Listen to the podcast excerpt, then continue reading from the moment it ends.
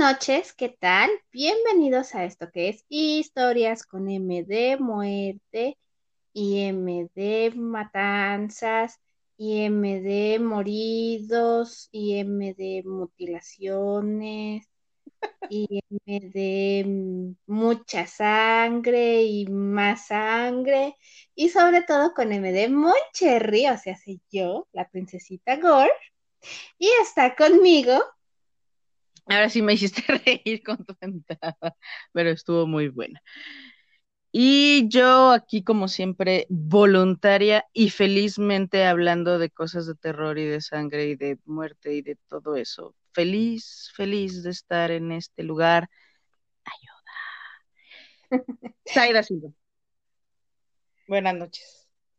Pues bueno, muchachitos. Para el tema de hoy, lo prometido es deuda, que habíamos quedado en que íbamos a hablar de películas de terror, aclarando que no todas las películas de terror son buenas, porque ya sean películas de fantasmas, vampiros, zombies, muñecos asesinos, payasos, bichos raros, asesinos seriales, etcétera, etcétera, etcétera, si lo que intenta hacer una buena película de terror no tiene credibilidad, fácilmente puede pasar de lo maravilloso a lo ridículo, así. Como tronar los dedos. Un mal maquillaje, una trama en extremo absurda o malas actuaciones pueden tirar todo el esfuerzo de los realizadores, ya que los clichés de género muchas veces pueden operar en su contra si no son llevados por el camino correcto. Las pelis de terror tienen que tener ciertas características para que puedan ser buenas.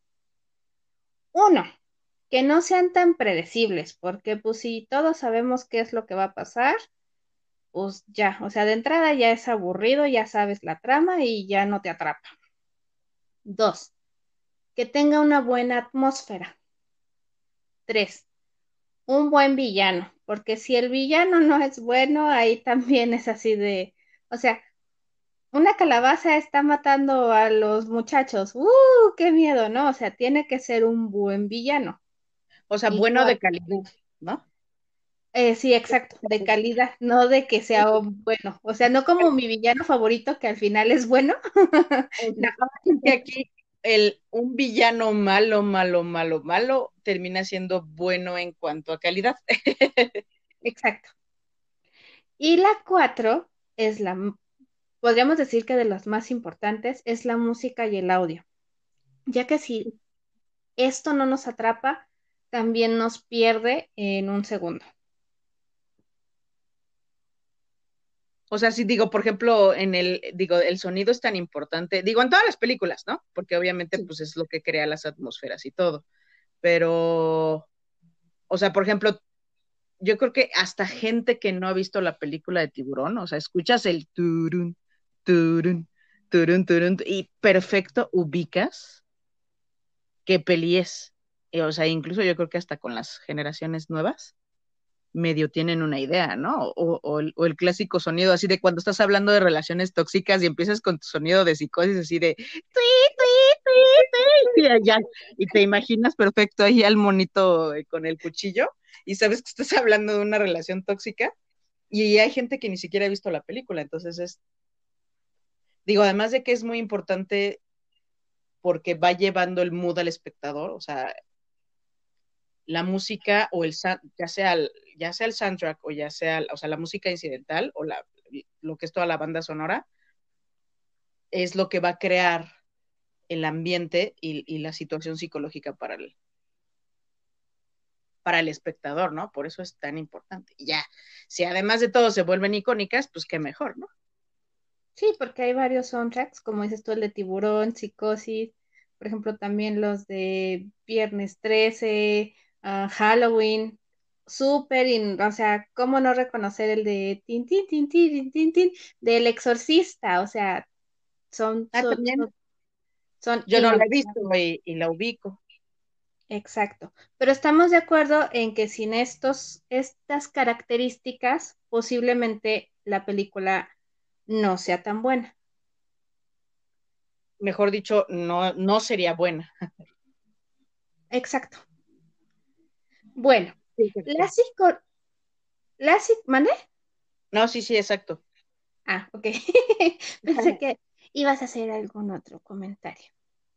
Ok, la psicología afirma que los que vemos películas de terror, me incluyo, queremos entender nuestros temores, ya que el género de terror se dirige a nuestros miedos y se convierte en gran medida a la idea de que es algo que no entendemos y que nos amenaza. Me acordé de tu meme que pusiste, de esos memes tan lindos y tiernos que pusiste en la página de Facebook, para que los que no nos sigan, tenemos la paz, bueno, todas las redes sociales con historias con M de muerte, que este, y obviamente pues donde más estamos activas es Facebook e Instagram. Y pues digo, en Facebook que ponemos eh, una buena cantidad de memes cuando podemos. Pues este, como una semana un meme que decía que, que había una teoría que decía que a lo que más le tengas miedo significa que de esa manera moriste, ¿no? Y que todavía preguntas, ¿y ustedes cómo, a qué es a lo que más le tienen miedo? Entonces me sonó algo así como que, ah, de seguro ustedes quieren, pero no sé, se me hace como que hasta psicológico, así de cuando los, los los que no están entrenados, o sea, los, que no tienen un buen conocimiento psicológico, que te dicen, ay, si le tienes miedo a las arañas, va, o sea, métete a un cuarto lleno de arañas y así de no, o sea, tampoco funciona así, mijo, ¿no? está curioso saber eso de que tal, si tenga tal vez algo que ver el tipo de películas que les guste con, con esa parte de la psique, ¿no? Pues sí, pues así lo medio explican los psicólogos pero pues bueno, sí, ese meme estuvo, estuvo interesante. Las respuestas de las personas, que uno que a los gusanos, a otros que al dolor. Yo, por ejemplo, a mí, no que me dé miedo, pero no me gustan los atardeceres. Entonces yo siempre que me preguntan por qué, yo no sé, o sea, siento que en mi otra vida morí en un atardecer y entonces por eso me caga ver los atardeceres. Entonces no me gustan los atardeceres. Una cosa tan bonita y que no te guste. Sí, no, no me gustan, me incomodan. Me gustan los amaneceres, pero los atardeceres son como que algo incómodo. Y yo siempre tengo que hacer mi comentario ñoño, porque obviamente yo estoy aquí, soy experto en terror, ¿verdad? De seguro. Pero algo muy chistoso que a mí me pasó, y obviamente tienes el clásico amigo que te dice, ah, de seguro te pasó algo así. Sí, lo voy a decir y no me importa. Soy fanática de la película Titanic. No me importa lo que diga la gente. Cuando salió fui al cine y la vi como 20 veces. Tengo ediciones ilimitadas, firmadas, autografiadas y todo lo demás por el estilo. No me importa que sea cliché, que quieran lo que quieran. No me importa. Es mi gusto. Pero algo muy curioso es que, o sea, me di cuenta, o sea, ya me había dado cuenta, pero no lo había analizado hasta que ves una película 30 veces, que las escenas, usualmente cuando hay escenas en los barcos y algo le pasa al barco, usualmente pues el barco normalmente cruje, ¿no? O sea, hay un, ya sea por el movimiento, por el cambio de temperatura, por todo, pues como son metales inmensos, hay un sonido muy peculiar y ese sonido a mí me pone muy nerviosa. Entonces me acuerdo que, pues, digo, como yo acompañé a todo el mundo que yo conocía así de, vas a ir a ver Titanic, yo te acompaño, vas a ir a ver. Y entonces veían mi cara así cuando yo ponía, cuando pasaba ese ruido, entonces usualmente me aplicaban la clásica, ay, no manches, ¿y, y, qué tal que tú te moriste en el Titanic y por eso cuando la ves te pones así bien mal y luego por eso no sabes nadar y le tienes pánico al agua y entonces, entonces, muchos de mis amigos tienen la teoría de que de seguro yo me morí en el Titanic o en algo por el estilo, porque además Titanic sí me... La historia del barco en específico y todo siempre me atrajo, ¿no? Y entonces, pues, llegó la peli y me gustó más. Pero pues siempre sacaban su jalada así de, no, de seguro te moriste así y entonces por eso te gusta tanto el tema y entonces, pero pues, pues quién sabe, habrá que ver y esperemos que algún día te gusten los atardeceres pero ahí, les dejamos esa duda. Pues a ver, ¿Por qué ven las películas de terror que ven y por qué les gustan más y, sus miedos? sí, ya sería interesante sacar un tema acerca de eso. Pero bueno, siguiendo con nuestro tema, semana tras semana, una nueva película de terror llega a las salas de cine.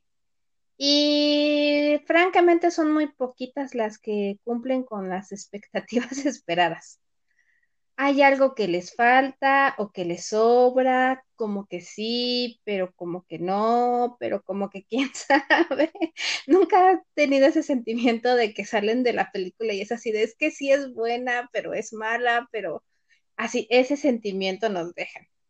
Acabas de describir justo cuando te, porque obviamente yo no sé, o sea, regresamos, ¿no? Yo soy la que no sé del tema. Entonces, pues luego llegas a platicarme así, es que acabo de ver, o, me cuentan, entonces yo, llego y te cuento, oye, ya me dijeron que tal película acaba de salir y que está buenísima y que no sé qué, y tú, pues es que no, porque mira, o sea, como que sí está buena, pero no está buena, pero, o sea, acabas de, de, de, resumir lo que usualmente me dices en la mayoría de las películas, que justo engloba que si no tienes esos elementos, sales con ese sentimiento, ¿no? Sí, así como que te deja, como que no te llenó de todo, pero como que no fue tan mala, pero como que, ah, o sea, vuelvo a lo mismo, como que sí, pero como que no, pero como que quién sabe, así, igualitito. Pero cuando los productores, los guionistas, los actores y los directores encuentran la fórmula correcta, el resultado son pelis inolvidables e increíbles. Voy a tratar de medio explicar los subgéneros que hay dentro de las películas de terror y luego daré una lista de las que yo creo son las mejores. Obviamente, de mi clasificación que voy a hacer, la mayoría de estas pelis son clásicas, porque para mí las clásicas de terror son las mejores, pero sí me gusta una que otra nueva. Ok, a ver. Bueno, primero no se espanten, no va a durar cinco horas el, el podcast. Digo, porque no creo que haya dos películas buenas, ¿no? O sea, no lo podemos resumir a un top 10. Yo creo que estaría bueno que se hicieran, ¿no? O sea, que, que sí lo dividiéramos, porque debe de haber una buena cantidad. No deben de ser tantas tan malas.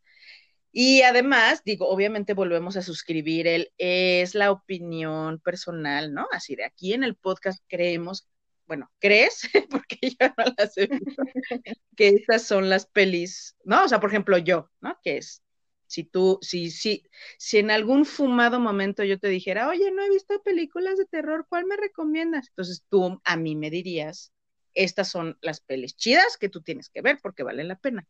Ahora, lo que me llama mucho la atención es que digas que son películas clásicas, porque además aquí entro como que en una especie de duda, como que choco conmigo misma, digo, porque mi parte cinéfila, digo, además de que por mi carrera estudié este tipo de cosas y además de que es un, un este, o sea, las pelis es algo que amo y que consumo en mi vida mucho, obviamente no de este género, pero la fórmula se aplica igual, ¿no? Así como dijiste, si el guion, si no, si los elementos perfectos están con el guion, con, con la dirección, con los actores, con todo, incluso a veces hasta una situación política o social que este, puede ayudar muchísimo a, a que una película dispare, este, despunte más o tenga mayor impresión.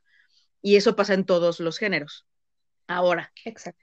Eh, me cuando me comentaste me puse a revisar, por ejemplo, mi top, que si a mí me preguntas, ¿cuál es tu película favorita? Nunca sé contestarte, porque es depende del mood, depende del año, depende, o sea, tengo, te puedo decir un top tanto, pero no te podría decir así, de mis tres mejores, no, o sea, no, no, no me trato de encasillar tanto, ¿no? O sea, yo te puedo decir, sí, Titanic es una de mis favoritas, pero no te podría decir es la mejor o es la número cinco. Y entonces me puse a pensar eh, justo en mis películas favoritas y sí hay varias que son clásicas. Sí, el, el cine, te podría yo decir, ahora sí que justo, literal, para mí, que es que son películas de, por ejemplo, ciencia ficción, engloba más lo que son setentas y ochentas obviamente hay algunas nuevas.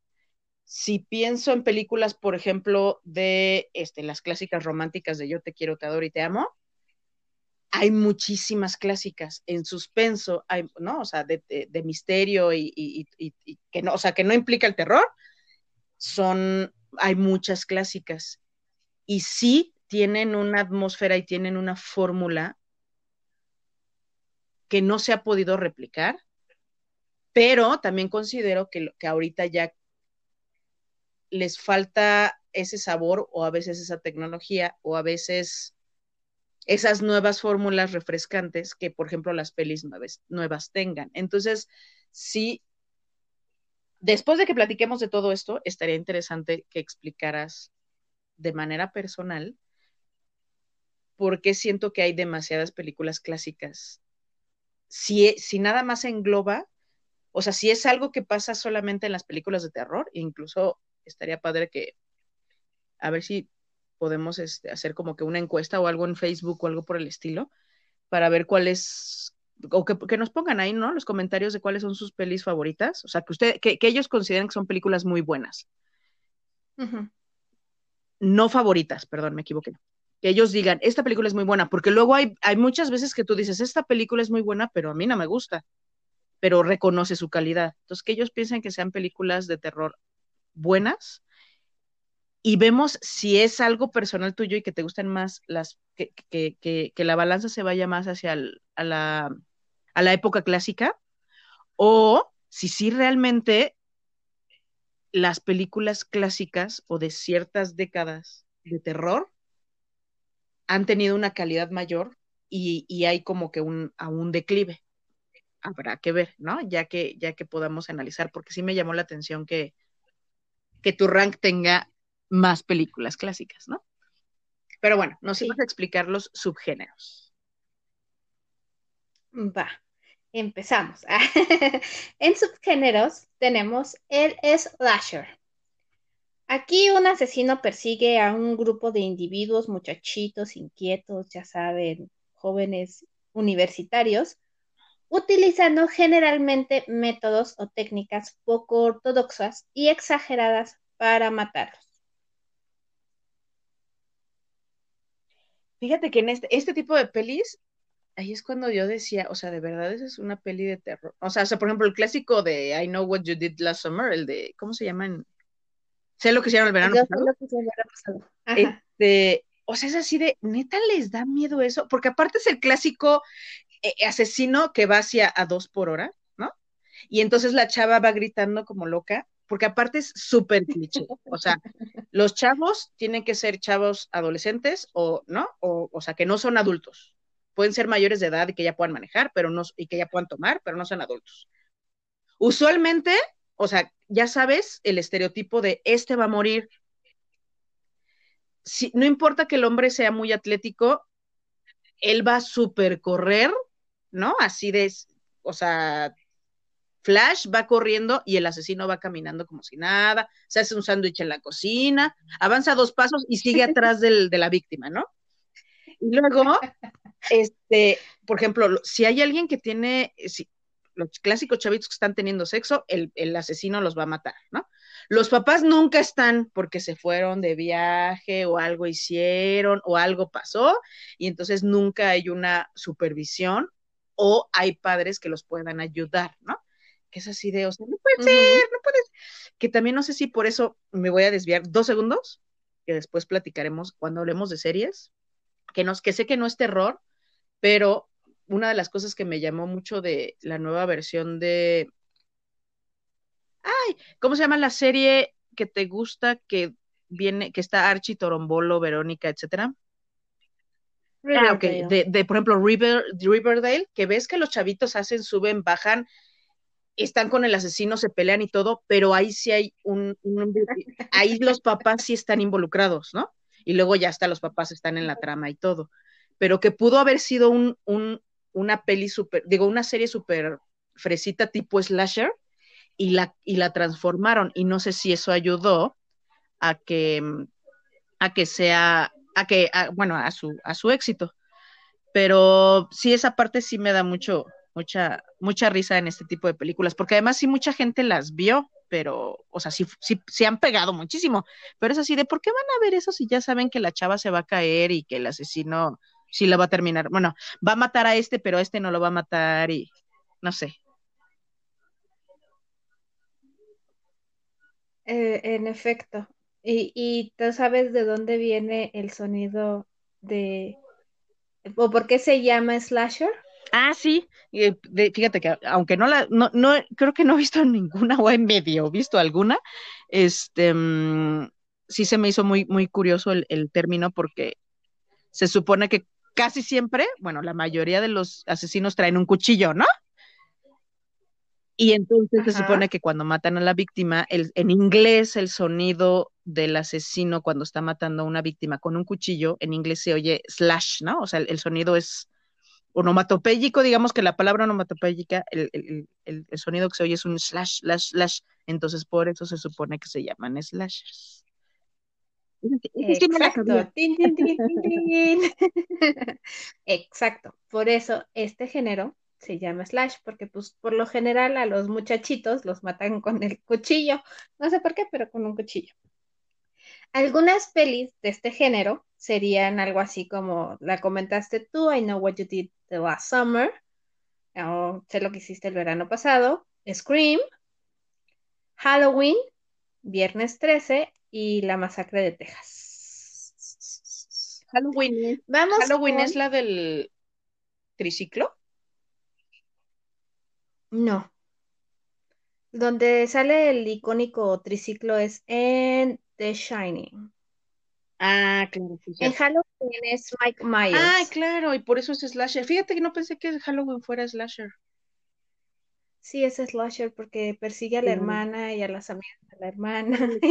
Anda No la he visto, pero me sé, me sé el- el- el- la trama. Pero bueno, pasemos al otro subgénero. El otro subgénero es mi favorito.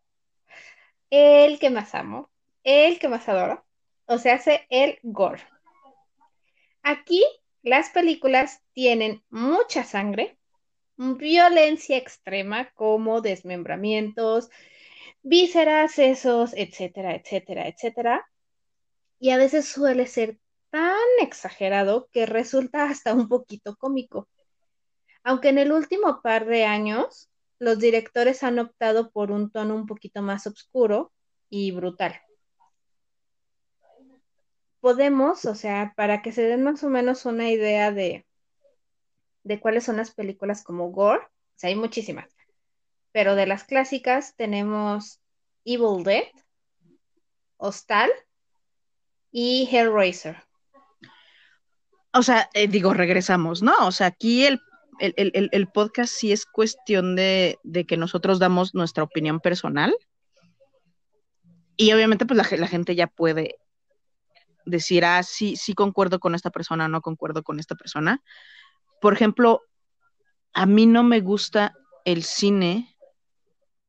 Digo, obviamente, como no me gusta el rollo del terror, obviamente uno de los subgéneros del terror, o sea, que, que todavía, podría ver contigo un, sé lo que hicieron el, ver- el verano pasado, pero no podría ver, este, no sé, un Hellraiser, ¿no? Bueno, además que no sé, tal vez me daría risa sus clavos esos, pero bueno, eh, hay unos que sí has, hay unas pelis de gore que sí me has comentado que es así de no, o sea, de verdad, ¿cómo pueden estar viendo esas cosas? Pero bueno, por ejemplo, para mí, en otro género, eh, Quentin Tarantino es una de las partes que yo no soporto, porque él es así como que entre más toneladas de sangre, la peli tiene que ser maravillosa.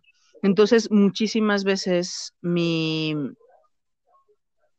mi este, una película que tal vez me pudiera gustar de él, o sea, ya en el momento en que yo ya veo las toneladas de sangre caer, entonces ya es cuando ya me perdieron. Y lo chistoso de aquí es lo que comentas, ¿no? O sea, porque justo pueden agregar la sangre de manera que se vea, que sí se vea súper creepy y que digas, wow. Y también pueden agregar la sangre de manera que, como dices, ¿no? O sea, ya hay unas películas que ya son muy serias y muy brutales y que sí añade un sentimiento todo creepy y que ya no te gusta verlo. Y por ejemplo, siento que eso me pasa mucho, por ejemplo, con Tarantino, porque siento que exagera. Yo sé que son cuestiones de su sello, pero es cuando ella es así de, ay, a mí ya me perdió, ¿no? O sea, porque ella es así de, o sea, la, escena exagerada de que hasta ahí, ¿no? ya, ya, pasaste justo el gramito, que ya es así, ay, ya, ya me perdiste. Pero el gore, o sea, el gore el gore de broma, si es así de, sí, no pasa, pero el gore brutal que te gusta, sí. Me, me impresiona la gente que lo pueda ver. Creo que no mucha gente lo puede ver, ¿no? Hay que tener estómago un poquito fuerte. Hay varias películas de las que, de las que vamos a hablar que sí son así como. no, no, no, no, no, no, no. Ya me, Pero ya me puedo ir a mi celda, por favor. No, ahora te quiero. Ay, nada más pienso en lo que sigue y me da cosa. Bueno, sigamos. Ok. El siguiente es el thriller. Thriller, thriller night. Este, mi voz de super cantante. Mándenme a la academia, por favor. Que, Michael Jackson y que Michael Jackson. Moncherry para para próxima estrella pop. vámonos a la voz. ahorita le, decimos a, Belinda que te meta en su equipo, que ahorita está de moda ella. Por favor. No, con Nodal, con Nodal. Yo soy Team Nodal. Chris, Belinda no me gusta. pero, estamos hablando de proyección artística, entonces vámonos con Belinda. Ok, bueno. Bueno, seguimos con el thriller. El nombre de este subgénero se desprende de la palabra inglesa thrill, que significa emocionar. Aquí el tema central es un enfrentamiento entre los personajes. Es algo más mental o psicológico que físico, en el que la inteligencia o los aspectos intelectuales tienen mucha importancia. Aquí se trata de descubrir algún misterio, dar con la identidad del asesino o, hacer una investigación. Las pelis que son más de este género serían como la de Seven, eh, La raíz del miedo, El coleccionista de huesos y Hannibal. Que fíjate que cuando pusiste ese sub, bueno, ya que ibas a hacer la mención de subgénero, dije, ay, esas son las pelis de terror que sí, algunas sí puedo aguantar ver, porque además, digo, aquí ya, no sé por qué fueron felices y entonces fue así de, vamos a meterle otros subgéneros al subgénero del género. Entonces, por ejemplo, aquí pues, ya, ya está que, que si su thriller psicológico, que si su thriller policiaco, que si su thriller médico, que si su thriller político, y entonces me puse justo a analizar, hay varias series, tanto pelis como series de, thriller médico, de thriller político que veo. Em, la que nos, justo que nos recomendaste, que ahorita he estado viendo, que es de la historia del, del, del área de, comportamiento del FBI y, justo cuando empiezan a acuñar todo este término de asesinos seriales y todo, que ahorita estoy súper clavada. Ah, este, pues por ejemplo, ese, ese también entra en los thrillers. Entonces empecé a ver y dije, ay, mira, me acabo de dar cuenta que sí he visto, técnicamente, técnicamente, sí he visto varias pelis de terror, porque aquí hay algunas que, obviamente el coleccionista de huesos no lo vería, no sé de qué se trata, pero me suena que sí está así como que, ese y la raíz del miedo como que sí, como que no.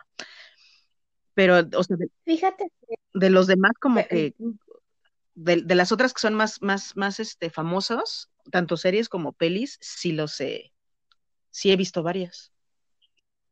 Fíjate que la del coleccionista de huesos está súper light, o sea, a comparación de un Hannibal Lecter, el coleccionista de huesos está menos fuerte, o sea, está, no está fuerte. Es, el tema está muy padre.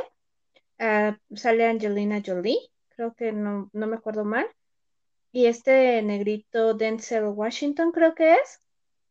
Y es muy buena la peli. Fíjate, no tiene, no está sangrienta, no está gráfica. O no recuerdo que esté tan gráfica. Y es buena. ¿Te gustaría, fíjate? vemos. Vemos. vemos. Bueno, porque sí, ya, ya ubiqué que el thriller sí hay varias a las que sí me, sí me he aventado y sí.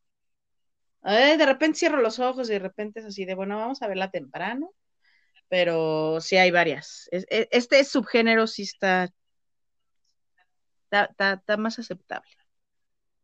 Es que exacto, o sea, lo que este género quiere es como que tratar de tener al público más que nada en tensión por saber qué va a pasar o quién es el asesino o quién hizo en lo en ser más gráficos y meterle tanta sangre o asustarte. Pero ojo, el thriller no es suspenso. No, de hecho no. Bueno, es que ah, hay algo, Ahora sí que back to the basics. Lo, que me enseñaron a mí en la escuelita ñoña, vamos a sacar ahora sí que el, lado ñoño de aquí, incluso tiene poquito que tomé un otro curso, este, que fue así como que un, un, refreshment de, algunos conocimientos, porque luego se te olvidan las cosas técnicas. Em, y, por ejemplo, el, el, problema, que digo, ya, ya lo vamos a hablar más adelante, es que ahorita ya hay una mezcolanza de todo en todo, ¿no? Entonces, a veces el que, por ejemplo, en la, en la, en, en la, en la última, en el último seminario que tomé, que de hecho fue en, en, auspiciado por parte por Cinemex, entonces estaba muy padre porque pues íbamos ahí y ahí nos tomábamos la clase dentro de la sala y además ahí mismo tomábamos, o sea, nos ponían ahí en, en, en, la pantallota los ejemplos y todo, o nos dejaban tarea y todo. Entonces, nos dejaban una película y era, o sea, saca la trama, saca los personajes, este, quién es el personaje principal, el ancla, en qué momento, ¿no? El leitmotiv, o sea, empezabas, tenías que ir despellejando todo, o sea, deshaciendo toda la película. Y, por ejemplo, pues te muchas veces te decían, trata de encasillar, ¿no? Trata de, y de hacer estas subdivisiones. Entonces, por ejemplo, a mí, en, o sea, o si, si checas las los maestros los que te enseñan o, todo lo que es la, el, arte de, todo el estudio de, cinematográfico, la gente no utiliza el suspenso o suspense, porque viene de la palabra francesa, así como thriller viene de la inglesa, ¿no? Slasher es más gringo y suspense viene de la parte igual del, de una palabra francesa. Muchos lo quisieron meter como un género, porque también había pelis que la mayor parte de su contenido estaba basado en, esa sensación que tú estás mencionando. Pero muchas películas famosas que son thrillers tienen suspenso dentro de ellos. Entonces, a nosotros nos enseñaron que el, que el suspenso no es un subgénero del, terror, sino se le llama un recurso dramático hay varios recursos dramáticos que, los directores o los guionistas, más que nada los directores son los que lo ejecutan, lo llevan a cabo en una película, tienen diversos recursos dramáticos para provocar algo en la audiencia. Y, por ejemplo, el suspense es un recurso dramático. El, uno de los directores más famosos, que de hecho es de mis directores favoritos, que incluso se le llama el maestro del suspense, es Alfred Hitchcock él casi siempre cuando le preguntaban, obviamente, pues como fue tan, tan, tan, tan fregón, tanto en series como, obviamente, pues principalmente en películas, que aunque puedas decir que son de terror, ahí sí me he chutado todas y, soy súper fan. Él, a él siempre le preguntaban justo de, oiga, eh, maestro, ¿y cómo hace esto? ¿Y, cómo provoca eh, em, tal acción en, tal película o tal sensación? y muchas cosas, muchos elementos o muchas fórmulas de las películas fueron cosas que él creó. Entonces, por ejemplo, le explicaba, casi, siempre sus ejemplos eran con bombas. Entonces, por ejemplo, él te decía, em, si tú tienes, estás viendo una película, ¿no? Tú como espectador estás viendo la peli y entonces estás viendo que se sienta el, el señor nazi y entonces va a platicar con el otro, que tú sabes que el otro es, es en un infiltrado, y entonces se sientan en una mesa y tú estás viendo que están platicando, y de la nada tú ves que la casa explota y entonces pues obviamente lograron matar al señor nazi. Tú como espectador te espantas porque tú no sabías que ahí había una bomba. Ah, exacto. Ese sería, por ejemplo, una, una línea normal de cualquier otro tipo de películas. En el thriller utilizan mucho la emoción y el carácter, la, digamos que la, la, la, te ponen en un state of mind, en, un, en una posición mental, eh, que, para que tú tengas una tensión y un estrés. Entonces, si esa misma escena tú ves que, por ejemplo, el aliado es de los buenos y entonces a él lo mandan a una, a una misión suicida y entonces él tiene que poner una, una bomba porque se va a reunir con el mero mero nazi que no sabe que él es de aliado, sino él está infiltrado y entonces tú sabes que él va a llegar y se va a suicidar, pero va a lograr matar al más malo de los nazis, ¿no?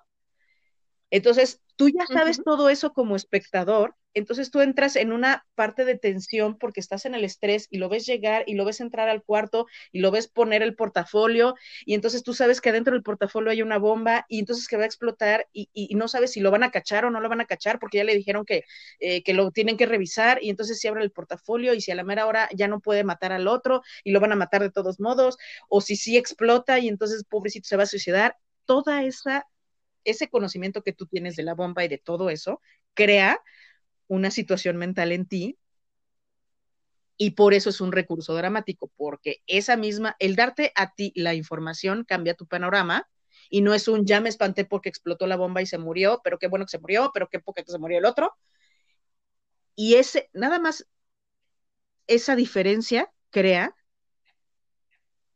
que tú como espectador viva las cosas completamente diferentes a nosotros, bueno, cuando tú estudias este, cualquier cosa de teoría de cine y todo ese rollo, como alumno te enseñan que es un, recurso dramático, pero por ejemplo, si tú llegas a echarte ahí una googleada o lees libros de, teorías de cine y de géneros y de todo eso, algunos, como tiene tantos elementos y, puede crear tanto, se puede em, clasificar tanto, y un film puede estar completamente lleno de él, muchos lo llegaron a poner como un subgénero, pero sí que, sí que sí me gustaría hacer la acotación que al menos este, en la mayoría de las escuelas sí, te, te cuentan que es un recurso dramático. Correcto, o sea, el suspenso está contenido adentro o dentro del suite o, de, otras películas, que es lo que te decía. O sea, es muy conocido que esté, las películas que más lo contienen son los thrillers, pero este mm, ya, ya, eh, es lo que te decía, ¿no? Que últimamente ya se utilizan muchos, muchos recursos en, en una sola película, entonces muchas veces tienes lo que es, no sé, la presentación de los personajes y, esa parte te, muestran algo de suspenso, pero después por acá ya este, hay una parte donde son 10 minutos de puro gore y luego, ¿no? Los 15 minutos más adelante, o sea, como que ya empiezan a hacer más mezcolas y empiezan ya a jugar un poquito más con los subgéneros y a veces es un poquitito más difícil dividir. Pero usualmente llega a pasar así. O sea, como dices, aquí se trata de tener al espectador desde un, o sea, desde un principio nosotros como espectadores nos dan toda, más información que la que tienen los personajes, ¿no? Y el objetivo, como decía, no es averiguar quién es el, asesino o el criminal, sino si, se, si lo van a atrapar antes de que se salga con la suya, el interés se mantiene mediante, o sea, nos dan más ritmo, donde pasan cosas y nos anticipan de lo que va a pasar.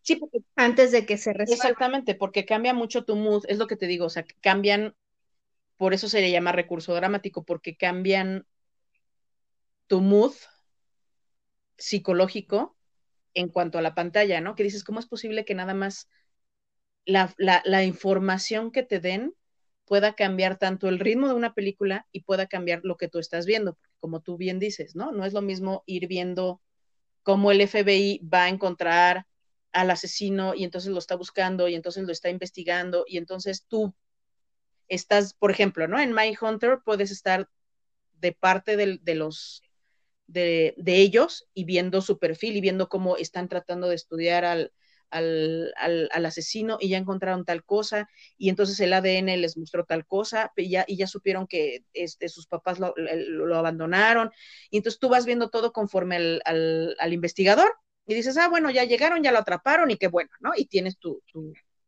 tu closure lo tienes en el momento en que lo atrapan.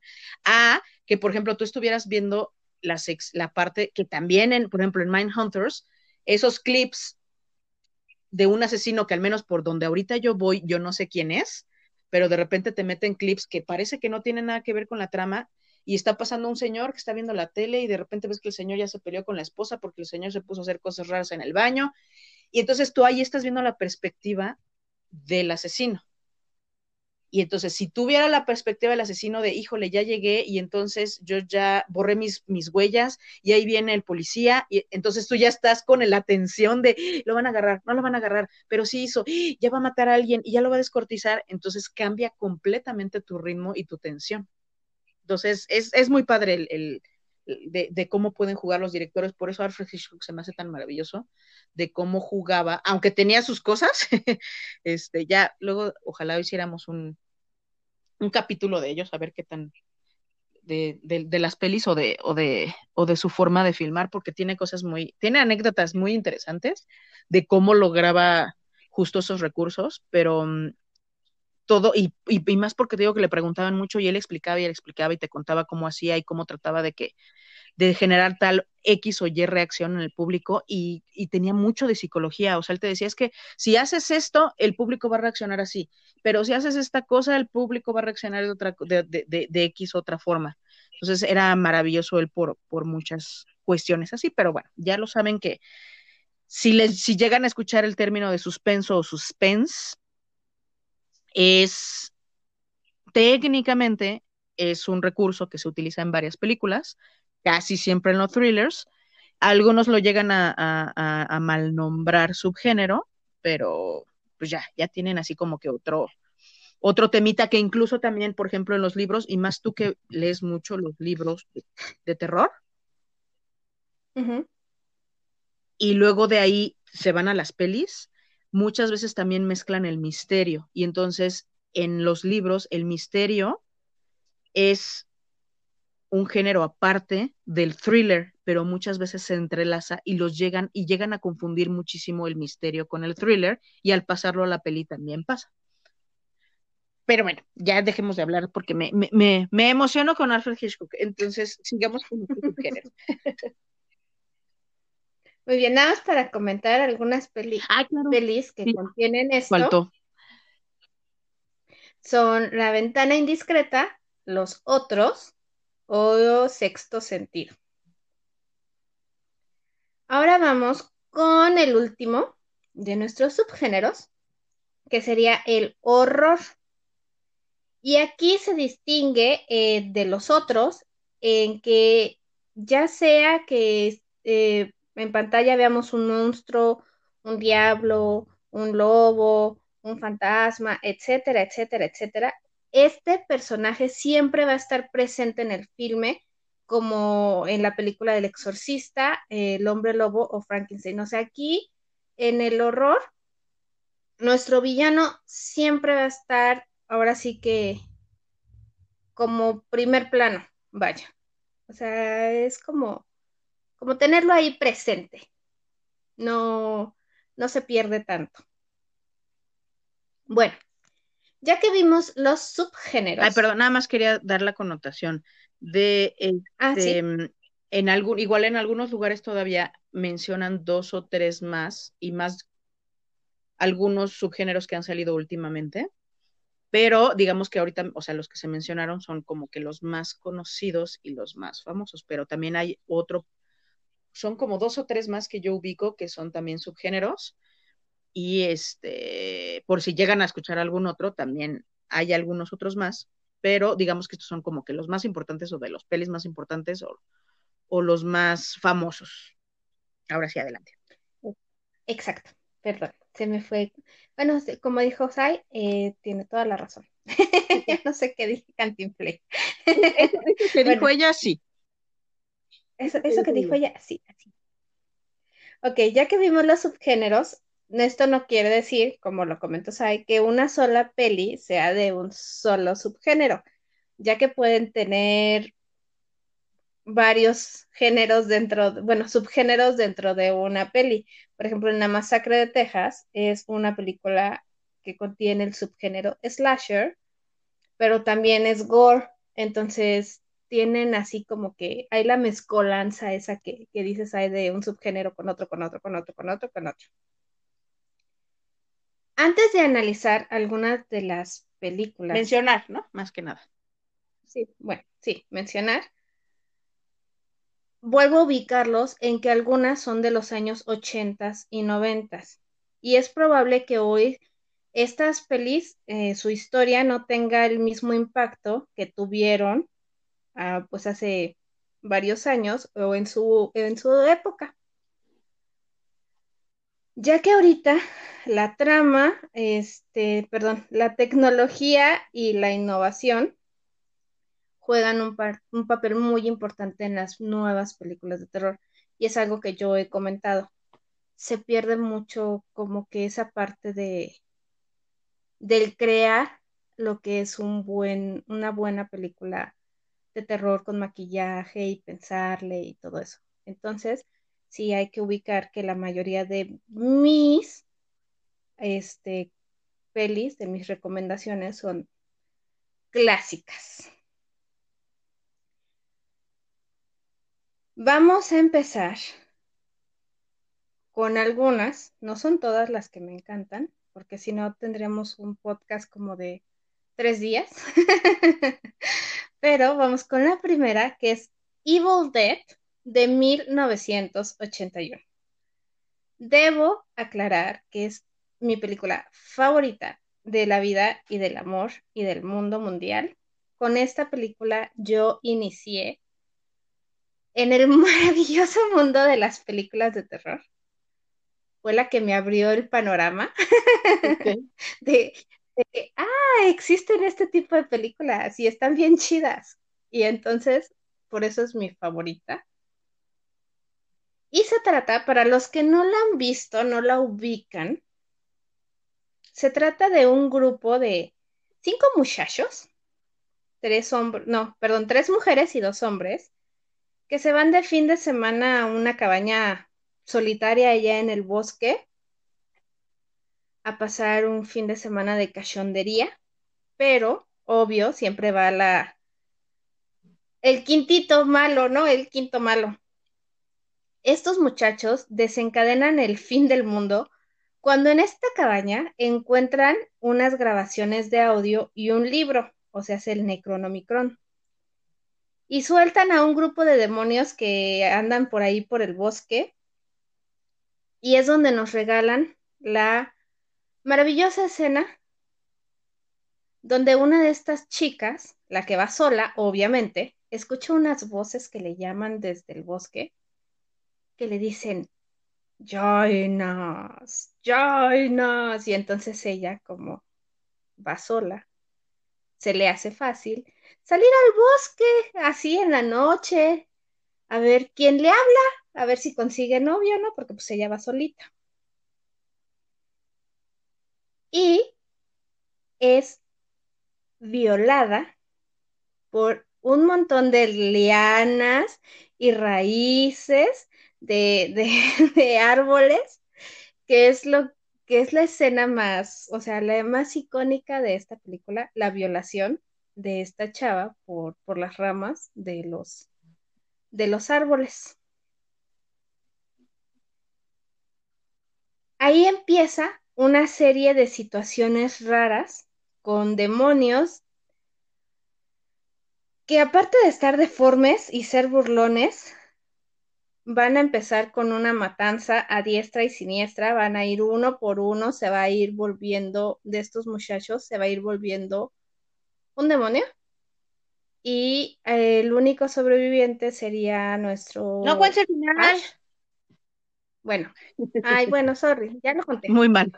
El chiste es que uno por uno se van muriendo, bueno, se van convirtiendo en demonios y se van muriendo y nuestro protagonista, Ash, es el encargado de descuartizarlos, porque en la que se pueden como que matar. O sea, tu peli está bien bonita, ¿eh? Y, sí me acuerdo de alguna vez que me llegaste a platicar así, ay, pero es que hay una película donde entonces un árbol se viola a una chava, y yo así de no, o sea, no, no. Sí, el, es que es una escena, pero es que está tan gráfica, o sea. No, no, ya, ya, sí, ya, ya. ¿Qué te puedo decir? Eh, sí, es que es muy gráfica, pero a la vez es muy chistosa porque aparte la chava disfruta la violación, pero no la disfruta, pero se queja, pero gime. Entonces, es una escena muy, muy icónica.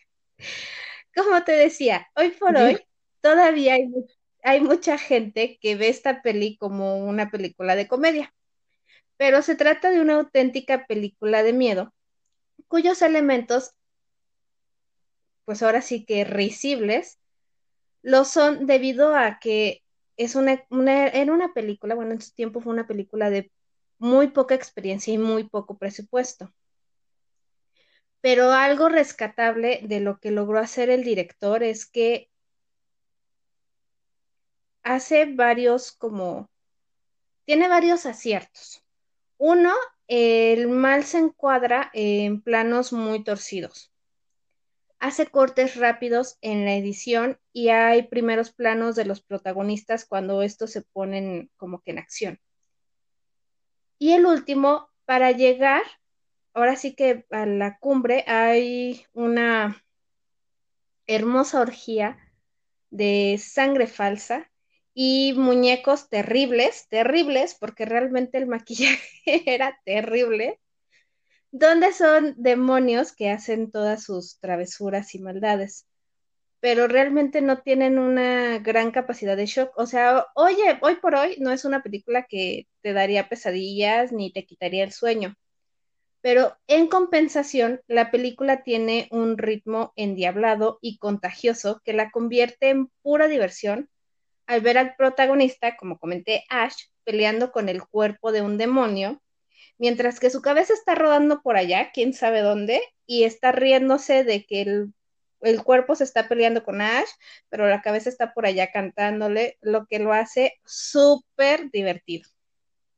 O sea, pero Evil Dead, perdón, pero por ejemplo, cuando tú viste la peli, o sea, ¿por qué dijiste esa peli me gustó mucho? O sea, ¿porque te divertiste? ¿O porque sí te dio guacala en esa época?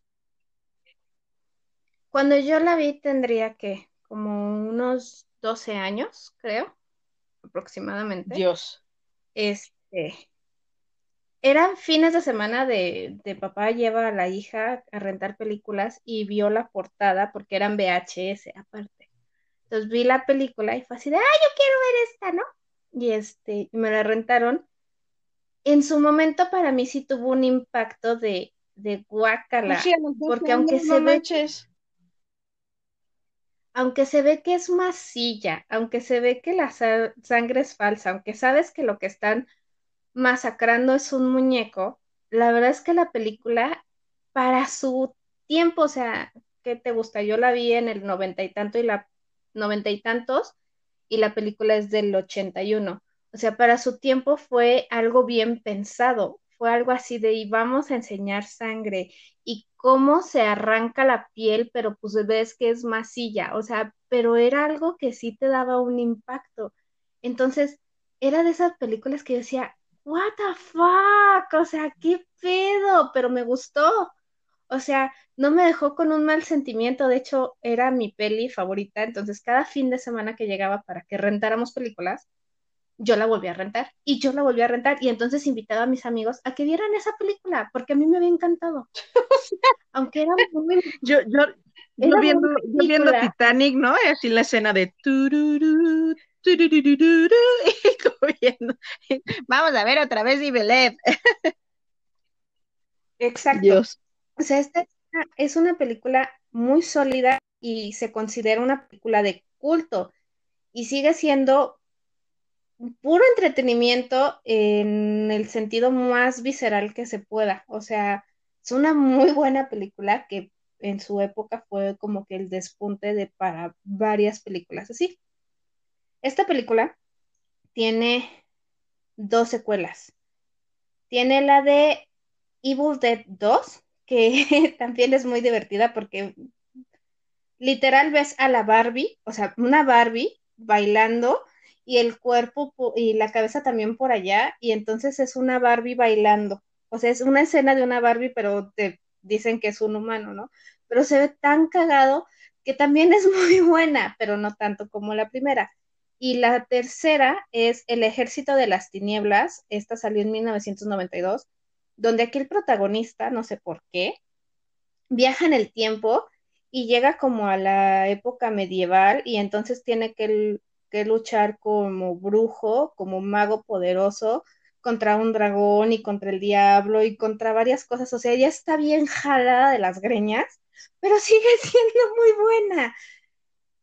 En el 2013 salió un remake que es Evil Dead o en español le pusieron Posesión Infernal, la cual a mi gusto empezó bien.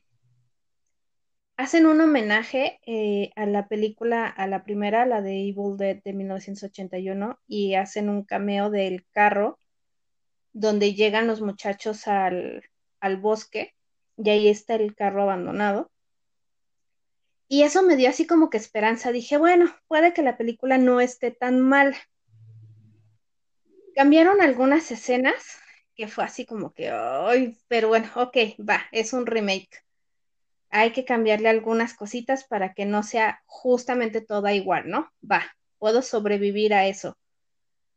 Pero al, donde me perdieron fue al final, donde sin motivo y sin razón usan una, una cantidad exagerada de sangre, así como que, híjole, patroncito, lo, es que ya terminamos de grabar la película, casi eh, eh, nos quedan como dos pipas de sangre. ¿Qué hacemos, patrón?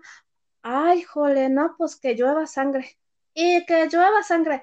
Y échale más sangre. Y que le salga sangre. Y que le baje también a la mona para que salga más. O sea, ya es una cantidad de sangre que es too much para mí y para que yo diga que es too much de sangre es porque sí está cabrón. O sea, no. Ya fue donde me perdieron y donde dije, ay, no, qué basura de película. O sea, no, todo, se, todo lo bueno que habían hecho, con el final de la película se les cayó. Y tenemos la serie donde aparece el actor principal de Evil Dead, de las tres películas viejitas, sale en esta serie enfrentando demonios. La pueden encontrar en Netflix. Es Ash versus Evil O sea, es como tiempo después. Sí, o sea, es ahora en los 2000 él ya regenerado y viviendo su vida y o sea, fue, fue tan, fui tan fregón y tuve que matar a mis amigos, pero salí tan fregón que pues vamos a seguir haciendo lo mismo, pero ahora en una serie. Exacto, y, y, juegan mucho con esta parte de, es lo mismo, o sea, es como seguirle la línea a la película y tienen apariciones personajes de la película original, entonces está súper fregona la serie. Se llama, ya como me comenté, Ash vs. Evil Dead. Son tres temporadas, la encuentran en Netflix y está cagadamente divertida. O sea, muy, muy, muy, muy, muy, muy, muy divertida. O sea, ahí sí ya hacen el, script con tono ya burlesco y todo adrede. Sí, correcto. La siguiente de mis pelis favoritas. ¿Tus pelis favoritas o las o, buenas pelis de? Bueno, de mis, bueno, mi pelis, de mis pelis favoritas y de las que yo considero que sí, porque buenas películas de terror lo que le comentamos a la gente, ¿no? O sea, que son buenas películas independientemente de si te gustan tanto o no, ¿no? Exacto, sí.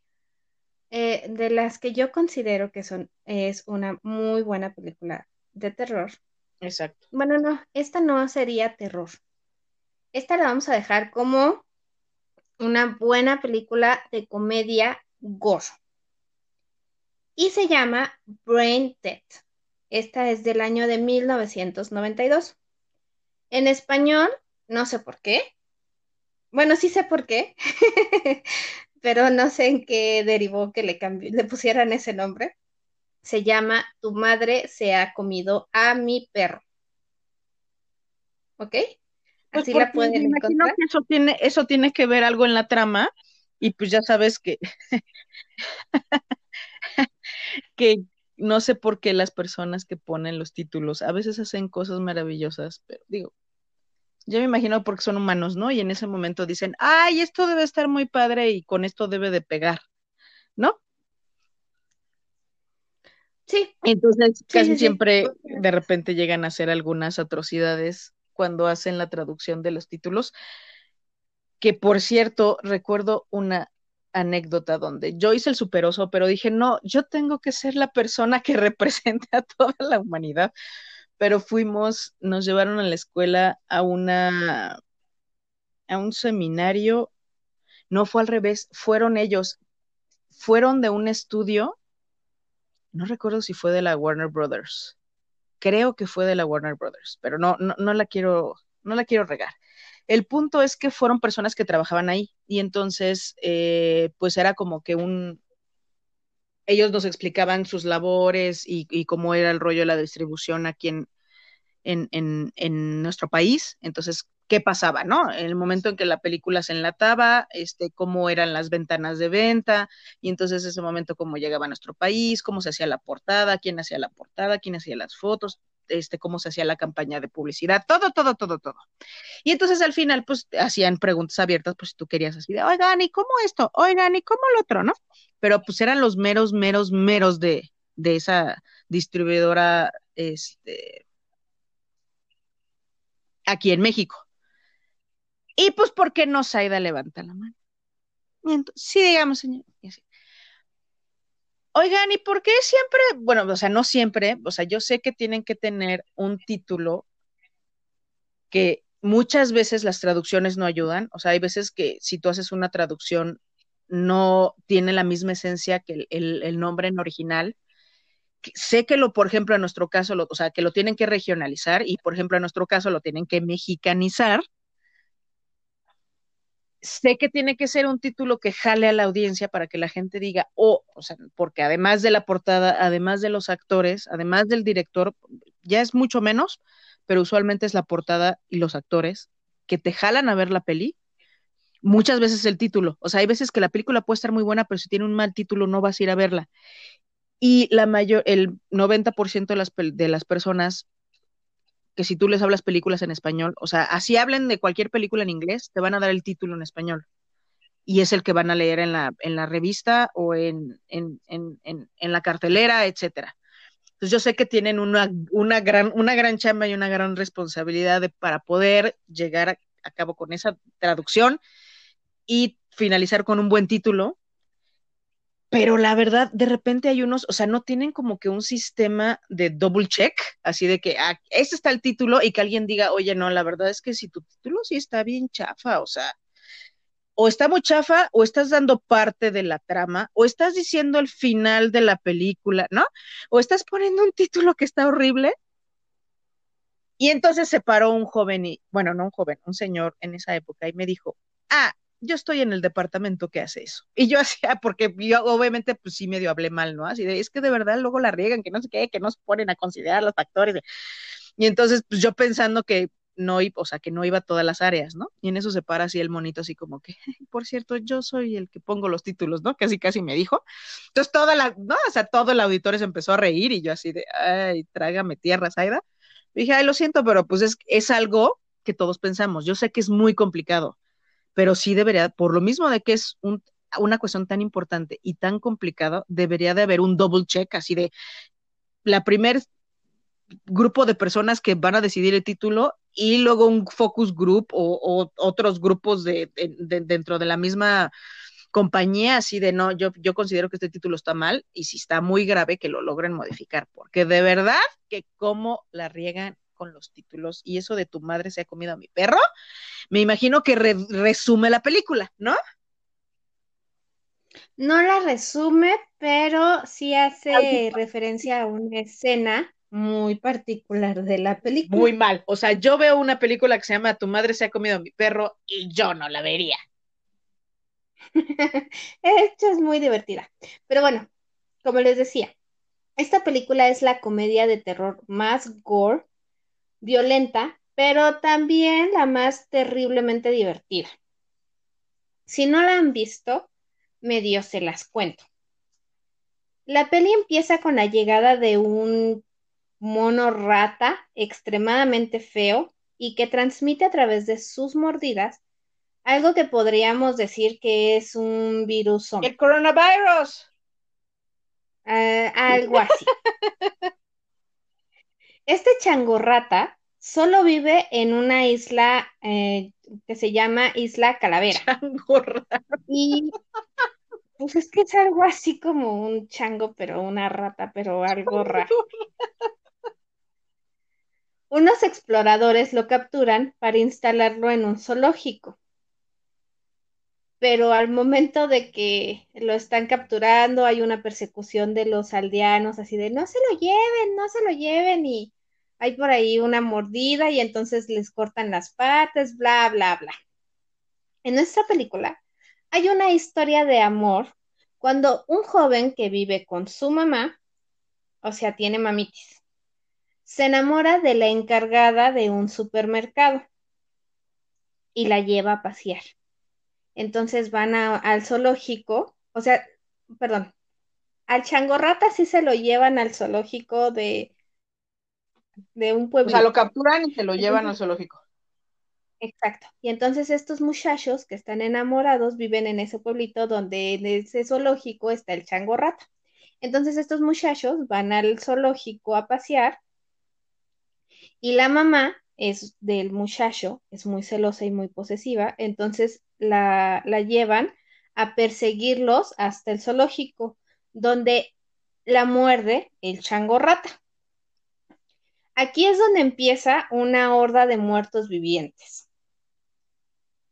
Esta película es muy de su época y tomaba un sinfín de referentes para dar forma a una película sucia, macabra, cómica y terrorífica, pero súper ridícula esta película no, aclaro, no es apta para personas con el estómago débil, porque es increíblemente asquerosa.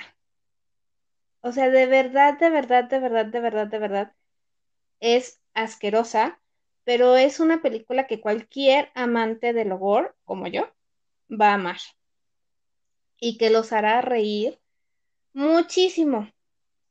Si no te gustan las pelis de terror, pero tienes un buen estómago y te quieres reír, esta película es para ti. Hay una dotación de, de risas y este de sangre, de desmembramientos. O sea, tiene todo lo que cualquier persona como yo puede pedir en una película.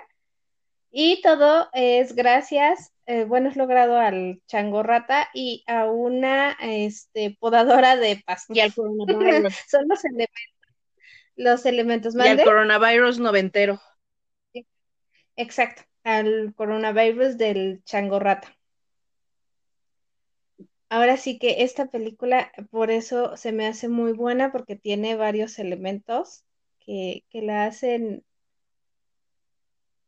ser una película también de culto y que en su época fue también muy buena. No es una peli de terror porque en ningún momento te van a asustar. O sea, pero es de terror, pero estamos hablando que es el, esta entra en el subgénero de gore, ¿no? Exacto, o sea, es que tiene eh, los zombies vivientes, pero no es como todas las películas de un muerto viviente, o sea, como de zombies, vaya. Aquí los componentes la hacen ridículamente divertida de cómo el muchacho, o sea, la mamá se vuelve como un zombie y, se y el muchacho y se come al perro del chavo. Eh, no, no se come al perro del chavo, se come al perro de su muchacha, de la encargada de la tienda, va a visitarlo y entonces lleva a su perro y en eso la mamá se come al perro de la muchacha y la muchacha le grita, ¡Oh, mamá! Your mother eat my dog. O sea, tu mamá se comió a mi perro. Y entonces el muchacho así de, ¿cómo crees? Y, eh, o sea, es muy, muy, muy divertida porque la muchacha en vez de escandalizarse es así de, hay que hacer algo para ayudar a tu mamá. Entonces la mamá empieza a ser un contagiadero de, de zombies, o sea, muerde a más personas y esas personas se van convirtiendo en zombies, pero en vez de que anden por el mundo, este muchacho los empieza a, vaya, a cuidar a, tener en el sótano de su casa, porque una, es una mansión grandísima y tiene sótano. Entonces, él les da de comer, los cuida. Hay unos zombies que tienen sexo y de esta relación nace un bebé zombie. y entonces, sí, o sea, es que es súper divertida. Sale el bebé zombie y entonces este muchacho lleva, porque es un bebé, entonces él, su conciencia es, hay que pasear al bebé, entonces lo lleva a pasear al, al parque, pero a la carriola le pone alambre de púas para que el bebé zombie no se escape y no muerda a nadie. Entonces es sumamente divertida porque tiene cosas que son así de no, no inventes, eso es ridículo, pero no raya, no, no cruza esa línea de, de hacerla una mala película, sino una película muy divertida, muy desagradable y muy asquerosa. Entonces, es buena, es buena. A mí me gusta y, y hecho es considerada como una muy buena película. De terror. Gore. Ok, gore, por eso, sí, gore. Es que ya, ya dijimos, el género es terror y los subgéneros. Ok. La siguiente película que se considera, o a mi gusto, una buena película de, terror, hablando de zombies, es la de El tren a Busan. Eh, por fin una película que no es viejita eh, para probar la teoría de que las nuevas no son buenas. ¿No? Sí, esta es una buena y es nueva, vaya, todavía es rescatable. Aquí eh, vamos a llevar, o sea, lo que me gusta de esta película es que no es la típica película de zombies, sino que aquí van a llevar la, epidemia zombie a un ambiente mucho más peligroso, peligroso y claustrofóbico, o sea, un tren en movimiento del que no van a poder escapar. Y así se crea un buen nivel de tensión y uno que otro buen susto.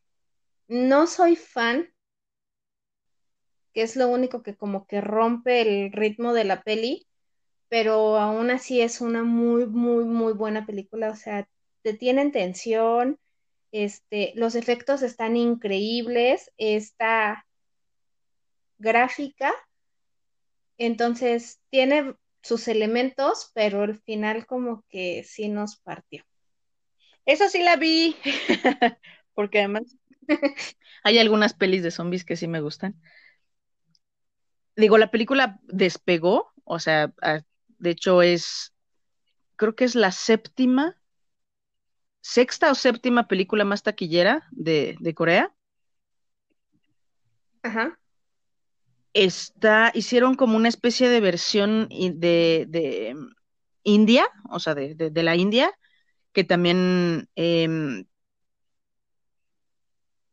tuvo, creo que también está en, el top de las películas más, más taquilleras. Y de hecho también rompió muchos, muchos récords en, de, en cuanto a películas en general, en cuanto a películas de, de, Corea en, distribución en otros países y en impacto en otros países y en, y en, taquilla tanto allá como, como a nivel mundial.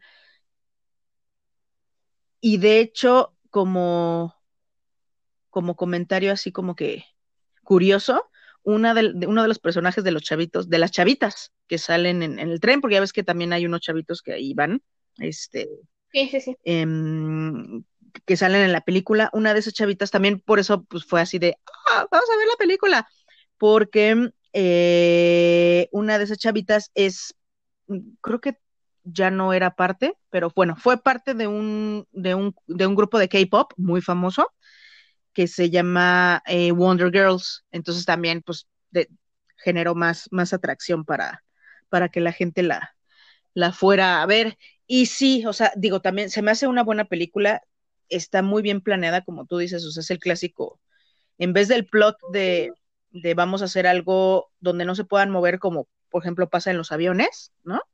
Decir, ah, sí, hay serpientes en el avión y ¿qué vamos a hacer ahora, no? Porque no podemos bajar.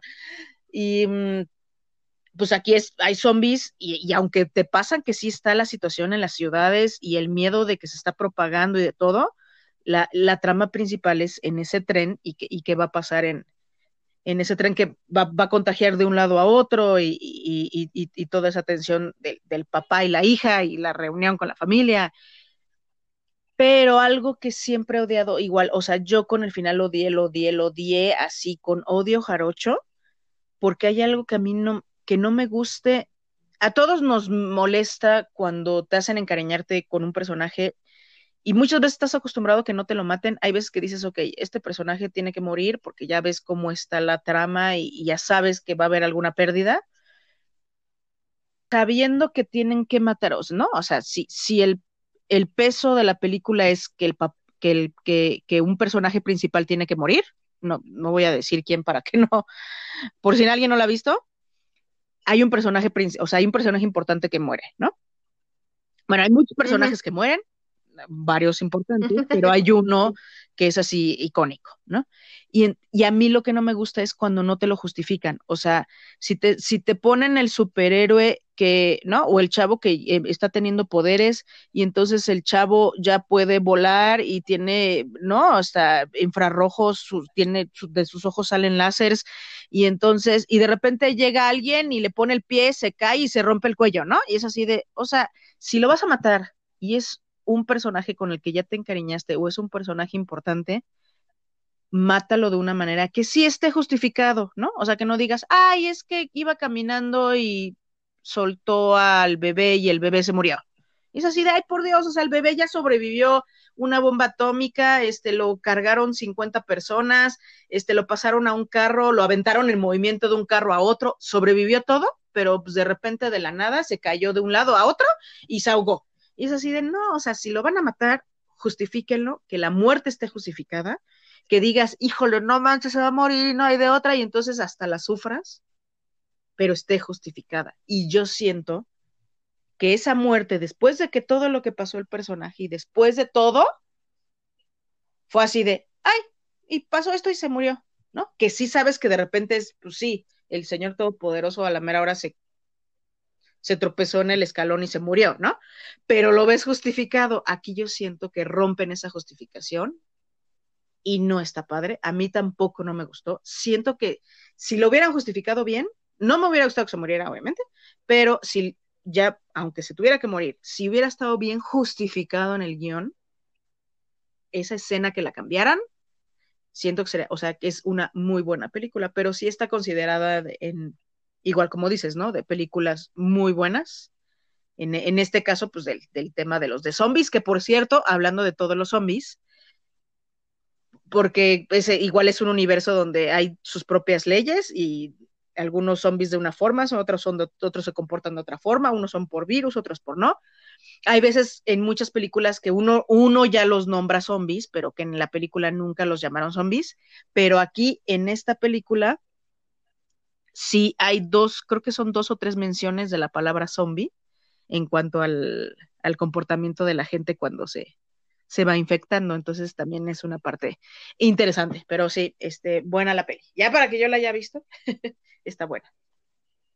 Sí, pero pues sí, o sea, al final yo sé que no podían ahora sí que no podían ser felices los cuatro, entonces pues había que matar a uno, y digo cuatro porque recordemos que una de los personajes está embarazada, entonces, pero igual pues, no tanta información porque tal vez sí haya gente que no la haya visto.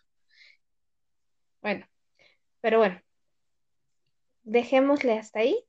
Este, ya va a salir la 2, ¿no? Hoy, este... Hoy no sale, pero sí ya va a salir la No, no, y ya va a salir la 2. Ah, es que te escuché, hoy va a salir la 2. Y, ya va a salir la 2, a ver qué tal, ojalá que, porque sí hay muchas expectativas, ¿no? esperemos que, que, esté buena. A ver qué tal nos va con la, con la de Trainer Busan 2. Otra de zombies, que es en su tiempo fue muy buena, es la de La Noche de los Muertos Vivientes, eh, de 1968 y de 1990. Las dos películas son lo mismo. La de 1990 es un remake y está súper bien hecho. La verdad es que a mí no me gustan los remakes porque tienden a cortarle la esencia a las películas. La verdad es que yo no soy fan de los remakes, pero tengo que decir que este de 1990 está bien. Eh, porque como comentaba, no modifica la esencia de la película en esta versión de 1990, la única diferencia que hay es el uso del color, que lo hicieron para captar el público de esa época, el público adolescente, que en aquel entonces rechazaba mucho los filmes en, blanco y negro. El filme nos acentúa la violencia siendo uno de sus puntos positivos por la tensión que genera la verdad es que era una película tan bien hecha que yo me acuerdo que cuando la vi la primera vez, de esas veces que, que la pasaban cada fin de semana en el Canal 5, la primera vez que yo la vi tuvo un impacto tan fuerte en mí que yo no sabía si estaba viendo una película o era un documental de algo que se había pasado, porque en las escenas finales es como muestran como fotografías, como periódicos, cómo van quemando los cuerpos de los zombies que van matando. Y realmente para mí me impactó mucho, o sea, yo también estaba pues pequeñita. Y era así de no manches, o sea, los zombies sí existen. O sea, sí es cierto que un muerto puede revivir, o sea, tuvo un fuerte impacto y es porque tuvo, o sea, volvemos a las características, tiene una gran credibilidad. O sea, sí fue así como que, que una película está tan bien hecha que caes en la duda, ¿no? Sí, ajá, que, que yo caí en la duda. Entonces es una muy buena, todavía me gusta verla. De hecho, Logro en mí también es una de las películas que ha visto Sai porque hice que viera la versión de 1990 e hice que viera la versión de 1960. Este, hice que las vieras las dos. Entonces, dime si, si no es una muy buena película y no es tan gráfica y no, no, no te gustó. O sea, digo, no es así como que de mis pelis favoritas, pero sí está, sí está buena. Y, y mm, la del 68 era blanco y negro, ¿verdad? Sí, me acuerdo. Es blanco y Pero entonces, ¿esta está considerada como un buen remake? La de 1990, sí. Ah, mira, ok. O sea, ese es un punto importante porque sí estamos hablando que hay, muchos, hay muchísimos remakes de los que has, ah, este, has platicado y hemos platicado aquí en el podcast, que la mayoría se ha dicho que son muy malos. Y entonces, este es, ahora sí que eh, aquí sí supieron, no la regaron, ¿no? O sea, y más en una película tan buena del 68, que no la hayan regado al, al rehacerla. Sí, en efecto, o sea, te digo, es considerada un remake, pero copia fiel a la original, o sea, como comentaba, lo único que cambia, pues ahora sí los personajes, porque pues del 68 al 90, pues ya pasaron varios años, ¿no? Pero el contraste, o sea, que deja de ser de blanco y negro para pasar a ser de color, pero es exactamente la misma película. Sí, porque hasta la tumba, vamos al inicio con la tumba y todo el rollo, o sea... Y no es tan, no es, tan gore, o sea, digo, obviamente, pues a mí me, por eso ya la, pude ver sin bronca, ¿no? O sea, porque no hay escenas acá todas de los 25 litros de, sangre o, o voy a morder al otro y entonces al morderlo tengo que ser muy gráfico y sacar vómito y pus y cosas así, ¿no? O sea, se me hace muy elegante, o sea, tiene, tiene muchos elementos qué es lo que dices, ¿no? O sea, las características del guion y todo y que lo hacen tan, tan, tan serio y ese firme propósito de, de sí tenerte con el miedo y de qué va a pasar y porque hasta cuestiones que, son las partes psicológicas que, incluso te involucran a ti, ¿no? De tú qué harías y ya te dieron ganas de golpear a este, pero es así de, pero tú cómo te pondrías, ¿no? ¿Te pondrías histérico? ¿Te pondrías en, en mood voy a salvar y saco mi hacha? ¿O me pongo en mood soy histérico y entonces me encierro? ¿O voy a matar a todos y no me importa quién sea, pero porque ya te, ¿no? O sea, mm, tiene partes psicológicas, de terror psicológico muy bien fundamentado y muy bien planteado. Está, es, buena la, o sea, como dicen, ¿no? Por algo están en las películas de buena calidad. Sí. Pasemos a la, a la siguiente recomendación, que sería Holocausto Caníbal de 1980. Esta peli acaba de cumplir 40 añitos, o sea, es una chicuela, una jovencita. Y para quien no ha visto esta película, lo cual es un sacrilegio, pues les medio platico. La peli cuenta la tragedia que viven cuatro periodistas que hacen un reportaje extremo, recopilando imágenes violentas de un grupo como de, ¿cómo se podría llamar? De indígenas, de una tribu en una isla. Los cuatro compañeros empiezan a empujar los límites de la locura, provocando empalamientos, asesinatos, canibalismo y finalmente su propio sacrificio. Ver esta película es una prueba difícil para estómagos débiles, ya que sí, las escenas son sumamente fuertes y gráficas. Pues a ver, espérame. Los cuatro periodistas se van a esta isla y entonces ellos ven las imágenes de los nativos, o sea, los que son violentos son los nativos, o los periodistas se vuelven violentos y son... No, los, los nativos son los violentos, o sea, son caníbales. y el empalamiento y todo. sí, ah, exacto. Como comentaba, en esta película se muestra mucha violencia gráfica y sexual. Esta peli, creo, no estoy segura, es la primera en utilizar el found footage. Found footage. Eso, es, aquí tengo yo a la que sí sabe hablar inglés. Y, que me sé los términos de, algunos términos cinematográficos. Para los que no entiendan qué es esto, el ejemplo más famoso de, de lo que es el qué? Found footage. Found de encontrar y footage de, del pietaje del film.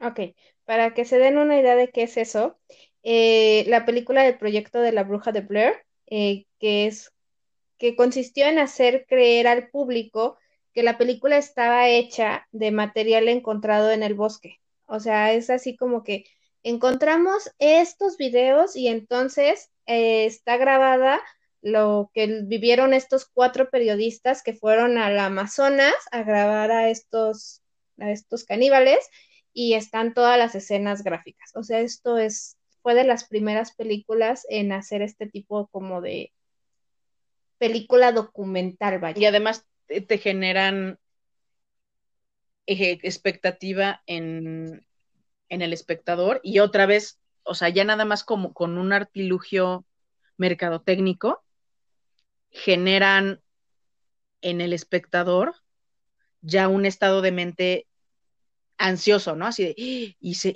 entonces, pero no, o sea, porque por ejemplo pasó mucho con el rollo eh, mercadológico que la película a mí se me hace mala, la de La Bruja de Blair. Yo la fui a ver eh, porque me la mandaron justo este, en, uno de, los cursos de, igual de que tenía que ver con películas y cinematografía y todo eso de la escuela no me acuerdo si fue igual, creo que apenas estaba entrando en la carrera, no me acuerdo. Pero, me la, o sea, me la mandaron de tarea, así de es que tienen que ver porque justo el análisis mercadológico es ese. O sea, yo te creo y entonces empiezo a mandar previos y era, no, es que sí, o sea, estos chavitos este, tuvieron broncas en el bosque y entonces grabaron y entonces algo les pasó y entonces no se sabe, y entonces todo eso lo juntaron y, y, va a salir un documental y lo trata, ¿no? Y te lo manejan como es un documental. Obviamente ya vas, ves la peli y todo eso, y es así de, ay, no era choro, pero tú llegas y te sientas con ese state of mind de, voy a ver un documental y qué diablos pasó, ¿no? Y imagínate aquí que además pues, son unos periodistas, ¿no? Entonces llegas, o sea, la, la, gente llegaba de, no manches, o sea, dijeron, ¿y qué tal que sí? O sea, ¿y qué tal que a los reporteros los amenazaron? Y entonces la isla sí existe y entonces por cuestiones políticas, y entonces pues ya sacaron y hay que ir a verla porque si no, además dijeron que iban a destruir el film y entonces justo ese found footage, o sea, se le, se, se, se le, se le llama así porque es found de encontrar y footage del, del, de la película, ¿no? Que es así como que, ay, ¿qué crees? Me acabo de encontrar este material, esta lata de película y resulta que es un documental y, y, y ya, me, ya empecé a investigar y resulta que son unos periodistas que se fueron a, una isla, entonces vamos a distribuirlo y que caigan las cabezas que caigan. Entonces la gente va así de, ¡Ah! ¿qué me voy a encontrar, no? Y, y pega mucho, pega por cuestión mercadológica porque la gente quiere ir a verla y pega porque la gente va con un, lo que estoy viendo es algo que pasó y ese, que, ¿no? ese monito que le está cortando algo al otro y que le acaba de meter un tronco por ya sabes dónde y le acaba de tronar todas las vísceras, ese, ¿no? Ese señor nativo de ahí existe, ¿no? Y lo hizo, y lo estoy viendo, y, ¿no? Y, así eran los mexicas, ¿no? Casi, casi te puedes, imagínate acá, y entonces, no, o sea, es un muy buen recurso que bien utilizado es, te, te sirve para generar algo en la audiencia, tanto de manera mercadológica para jalar a la gente que la vaya a ver y además que ya llegue con un mood preestablecido. Sí, correcto. Aquí en el 2013 hicieron una película que se llama The Green Inferno, el infierno verde, algo así. Yo la empecé a ver, es prácticamente lo mismo, pero aquí son como tipo niños de esta asociación que salva animales, PETA. Ajá. Pero van y quieren eh, salvar el, una, una parte del Amazonas, vaya. Su avión se cae y justamente quedan como en una zona donde hay una tribu donde lo, ellos son caníbales. Entonces los empiezan a, a, como que a sacrificar uno por uno. Las escenas son muy gráficas, la verdad es que sí, también está fuertecita en escenas, pero no la terminé de ver, la verdad se me hizo así como que, ay, está aburrida. Ajá, a mí no, no, no la terminé de ver, la verdad, a mí no se me hizo súper buena comparándola con la del Holocausto Caníbal, pero tiene sus cosas, o sea, sí, yo, yo no pude terminarla de ver, y no porque me desagradara, sino porque fue así como que, ay, vaya, se me aburrió. Bueno, por último, para este, este podcast un poquito largo, en la parte, voy a comentar. Parte uno, ¿no? De las que habrá. Sí. Vamos a hablar de la película Mártires. Esta es una película que es difícil de ver. Tiene violencia extrema que no nos da muchas opciones. O la amas o la odias. Esta película se divide en dos momentos. El primer momento es un auténtico baño de sangre, secuencias de violencia explícita y sin límites aparente. Todo ocurre de una, de una manera súper rápida, súper intensa y las situaciones se alargan con el único objetivo de captarnos a nosotros como espectadores con unos niveles de crueldad impresionantes. Aquí estaba yo, así al borde de mi silla, con las emociones súper prendidas, porque realmente te llevan así como que de una escena a otra, otra, otra, otra, y te tienen en un nivel de, de ansiedad súper extrema. Al borde de la cama, porque siempre ve las pelis en la cama. Casi es raro que te sientas. Sí, al borde de cama. Sí, porque esa no la viste, la segunda en el cine, ¿o sí? No, esa me la prestaron en DVD. Ok. El segundo momento, eh, hay pura provocación. es una insoportable y excesivamente larga escena de tortura. La adrenalina que traíamos eh, de la primera, del primer momento de la película se baja. Ahora aquí todo va de una manera súper lenta, todo filmado de forma austera, sin música ni efectos sonoros, no hay diálogos, hacen que toda nuestra atención o atención se centre en cada detalle de este segundo momento de la película, en cada golpe, en cada mutilación, para así llegar al final donde hay una búsqueda entre la metafísica y una pseudo religión que buscan los límites de, de, ¿cómo se diría? De la resistencia humana de, que tiene hacia el dolor. Y aquí se observa qué es lo que nos espera tras sobrepasar estos, estos límites de, de ahora sí que del dolor, de la tortura, de todo esto. En esta parte de la película, o sea, de tener las emociones súper prendidas en la segunda, en la primera parte. ¿Por qué metafísica y religiosa? O sea, ellos tienen que ver con una religión y por eso vas a soportar más o qué? Es que cuando dijiste metafísica y pseudo religiosa, hasta me acordé de randonáutica. no, aquí en la segunda parte todo lo que tiene que ver la primera, es que necesitarías ver la película para que le entienda, le medio entiendas. Necesito verla, tú explícame. Ok, la primera parte, llegan dos chicas a una casa, bueno, no, llega una, y sin decir palabra alguna, sin decir agua va, sin decir hola, la primera escena que vas a ver es cómo ella, con una escopeta, le vuela los sesos al papá de la familia, para así entrar y hacer una matanza con los cuatro miembros de la familia, sin explicarte por qué, sin decirte por qué los mató. Ella llega y los mata, luego llega la otra amiga, que es su mejor amiga de toda la vida,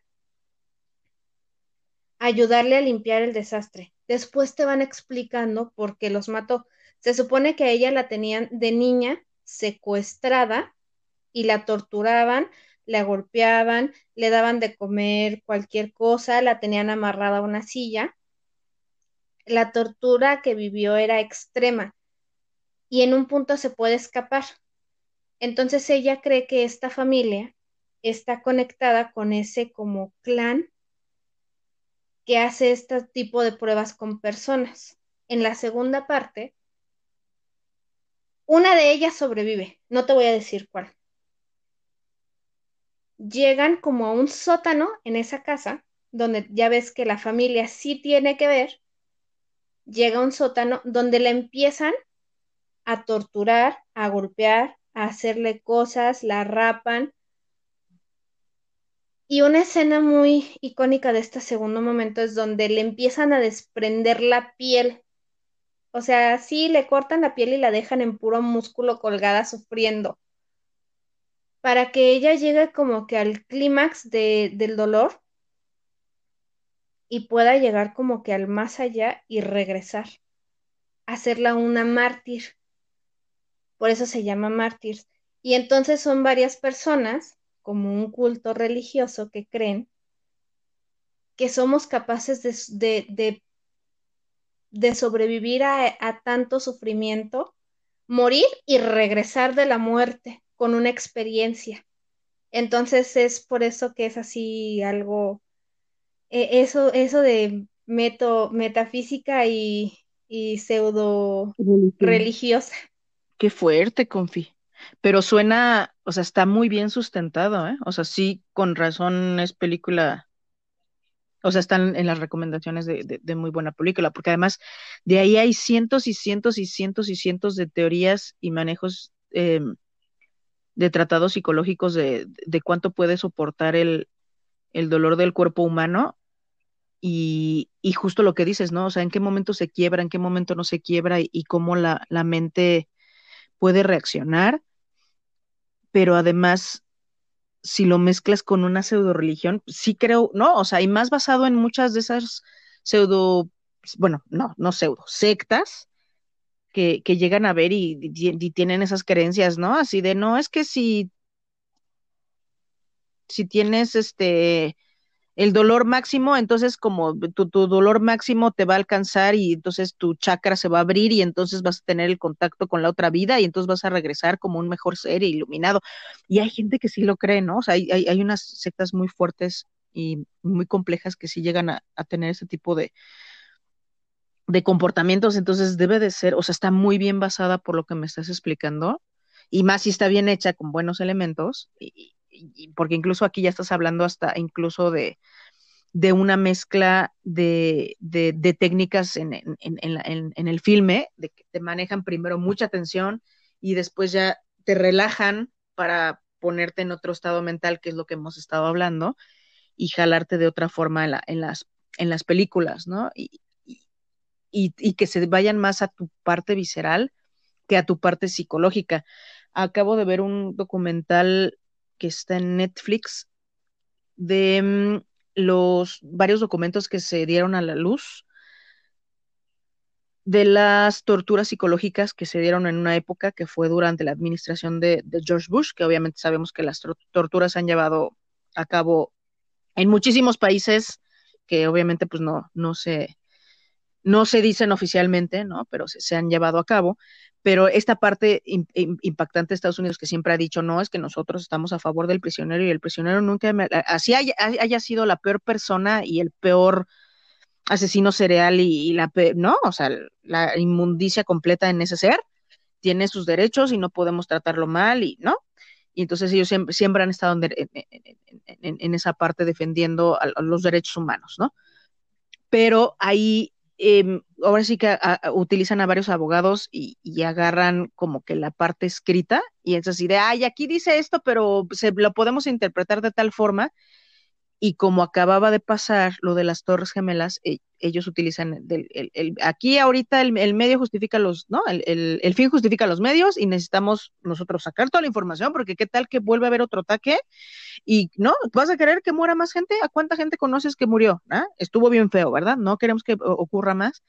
Y entonces empiezan a utilizar ciertas técnicas de otros lugares por otros psicólogos que obviamente son técnicas que la mayoría considera inhumanas, que miden justo esa resistencia de cómo se comporta la psicología de, la persona que está torturada y de cómo reacciona y qué tanto puedes hacer con su cuerpo y, cómo lo tienes que tratar para poder sacar respuestas en vez de que el dolor sea tan fuerte que diga, no, ya te mentí porque el dolor es muy fuerte. Entonces es la parte psicológica, todo el estudio psicológico y por otra parte, toda la parte, todo el estudio de cuánto puede aguantar un cuerpo. Entonces ya saben, ah, ok, ¿no? Como tú dices, yo puedo eh, skin el, el, cuerpo, se me fue, despellejar a una persona, pero ya sé cómo lo puedo hacer y con qué velocidad lo tengo que hacer para que no se me muere, ni se me desangra, ni, ni, ni se, ni, no, ni, ni, se le cabe la sangre, ni, ni perdón, ni, se desangre, ni se desmaye, ni, ni se infecte, ni, ¿no? Y entonces dices, qué impresión, o sea, yo no podría ver esta película, y más si dices que es tan gráfica, de todo lo que pueden llegar a ser, que ya hay demasiados estudios, obviamente, pues la mayoría están fuera, ¿no? O sea, debajo de, de, de las aguas se han tratado de cancelar y todo se, se, considera inhumano, pero que ya hay mediciones de cuánto aguanta el cuerpo si le haces esto, cuánto aguerpa si lo, si lo metes con agua, si, si, si hay electricidad, si cortas un miembro, no, o sea, si cortas un miembro más otro miembro, pero este, lo cauterizas, y además eso, cómo repercute en la psique de la persona. Entonces, híjole, esa película debe estar, debe de ser muy buena, no la vería yo, pero debe ser muy buena, porque tiene muchísimos elementos tanto psicológicos como de terror, como de tú que, que estás viendo eso y... Ay, qué cosa tan más fuerte. Qué fuerte, Confi, qué fuerte. Sí, por eso te digo que es una película difícil de ver. Wow.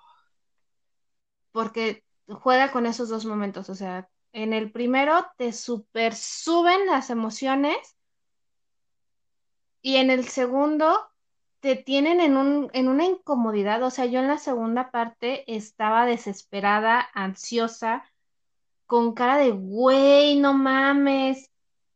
Y el final fue así como que, what the fuck, o sea, es una montaña rusa de emociones y, más pues sí, o sea. Como dices, o sea, que la, la primera parte es de acción, ¿no? o sea, y, la, parte de, de, suspenso y de emoción, pero además después te justifican al personaje, ¿no? Entonces te pones en su lugar y dices, sí, o sea, qué poca lo que le hicieron, y entonces ya que estás viendo lo que le hicieron, es así de sí, y ojalá les hubiera hecho eso y peor, pero ya cuando estás viendo la otra parte y que te lo pongan tan lento de súfrelo, wow. Sí, sí, esta es muy buena película. Hicieron el esta película es francesa. Tengo que aclarar que Martyrs la versión original es francesa. Por eso, por eso no se llama Martyrs ni se llama Mártires, ¿no? Se llama Martyrs, ¿no? Exacto. Y eh, no me acuerdo en qué año hicieron el remake, creo que fue en el 2015, 2016. Hicieron el remake estadounidense, pero fue una basura. O sea, la verdad es que yo la vi y fue así de, ay, no. También que iba todo. Exacto, o sea, no, no te saben jugar con las, o sea, aunque es un remake, está mal hecho porque no te saben jugar las emociones igual que la original. Entonces sí, sí me dejó mucho que desear la, la versión gringa. Gringa. Digo, hay muchas. Gringa. Gringa.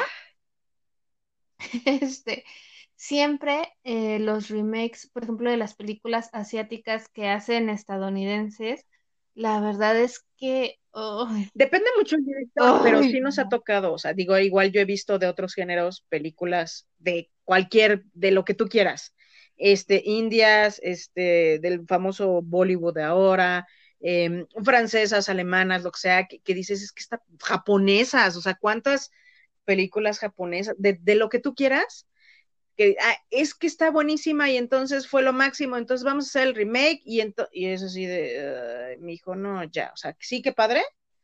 Y luego hasta son taquilleras, pero no, no, o sea, no.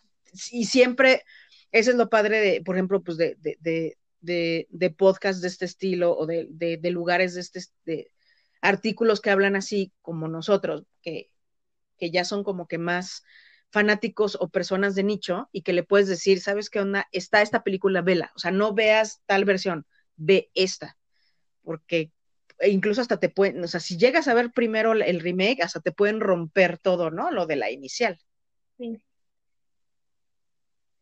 Sí, sí, sí, no, por eso, eh, para mí, a mi gusto, o sea, sí hay remakes bien hechos. Claro pero a mi gusto, saber que es un remake y que voy a ver un remake es así como que, ¡ay! a lo mejor ya hasta yo me hago la idea psicológica de que a lo mejor es una muy mala película, ¿no? Eh, son pocas las que he llegado a decir, ah, pensé que iba a estar peor, pero, pero sí, no, el remake que hicieron de esta peli es muy malo. Si vieron el remake, por favor, vean la original y se van a quitar ese mal sabor de boca que les dejó el remake Gringo. Gringo. Pero pues bueno, es Gringo, pinche Gringo. Ay, se me antojó, ya, ya, este tengo, ya tengo hambre, ya quiero cenar, se me antojó un puré de papa. No estamos, no estamos dando marcas. No, no, nada más dije, tú dijiste pinche gringo y a mí se me antojó un puré de papa. Yo no dije nada más. pero, Yo no he hablado de pero ahí no está bueno. Pero no está bueno. Hay que ir a otro. Pero bueno, esto fue ahora sí que las recomendaciones de este capítulo largo de historias con M de muerte. Pero vamos a... Para el siguiente haremos. Exactamente, haremos más, ¿no? O sea, porque sí son varias y sí estaría padre que regresemos a lo mismo, ¿no? O sea, que vean películas de calidad que aunque no sean tus favoritas, o sea, no sean las favoritas de la gente, que, o sea, yo hay muchas películas que yo sé, esta película es muy buena, la tienen que ver, no es mi, no es mi favorita, pero la, la mayoría de la gente la considera o la academia la considera o los críticos la consideran buena, entonces véanla, tengan su opinión y ya después ustedes dirán si sí queda como parte de sus favoritas o no, y así pues van conociendo más. Entonces, yo creo que va a ser como que la primera de, de pues esperemos que al menos dos series más que se hablen de las películas de mayor calidad o que se han mostrado como las mejores. Ya vamos viendo cómo está ese rollo de si son clásicas, no clásicas o qué, qué le llamamos a clásico y cuáles van cayendo, ¿no? Pero que sean varias para que, para que mm, los que nos escuchen, si hay alguna que no, que, que no han llegado a ver, que, que sepan de varias, ¿no?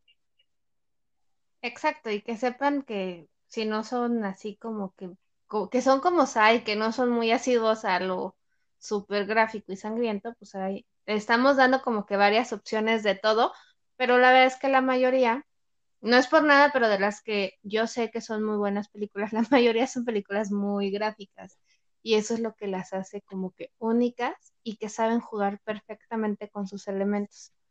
Entonces, pues vamos a seguir con esto en otro episodio. Ya hasta aquí la dejamos.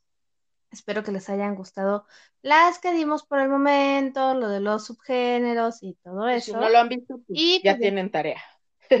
ya tienen que ver el para la semana o si siguen en cuarentena o para el próximo fin. Ya tienen su lista de, ah, no he visto tal, no he visto tal, vamos a echárnosla. Exacto, si están en la oficina, no las vean en la oficina, por favor. Ni tampoco en la escuela, si tienen su escuela y les aburre, no, tampoco, tienen que estar poniendo atención.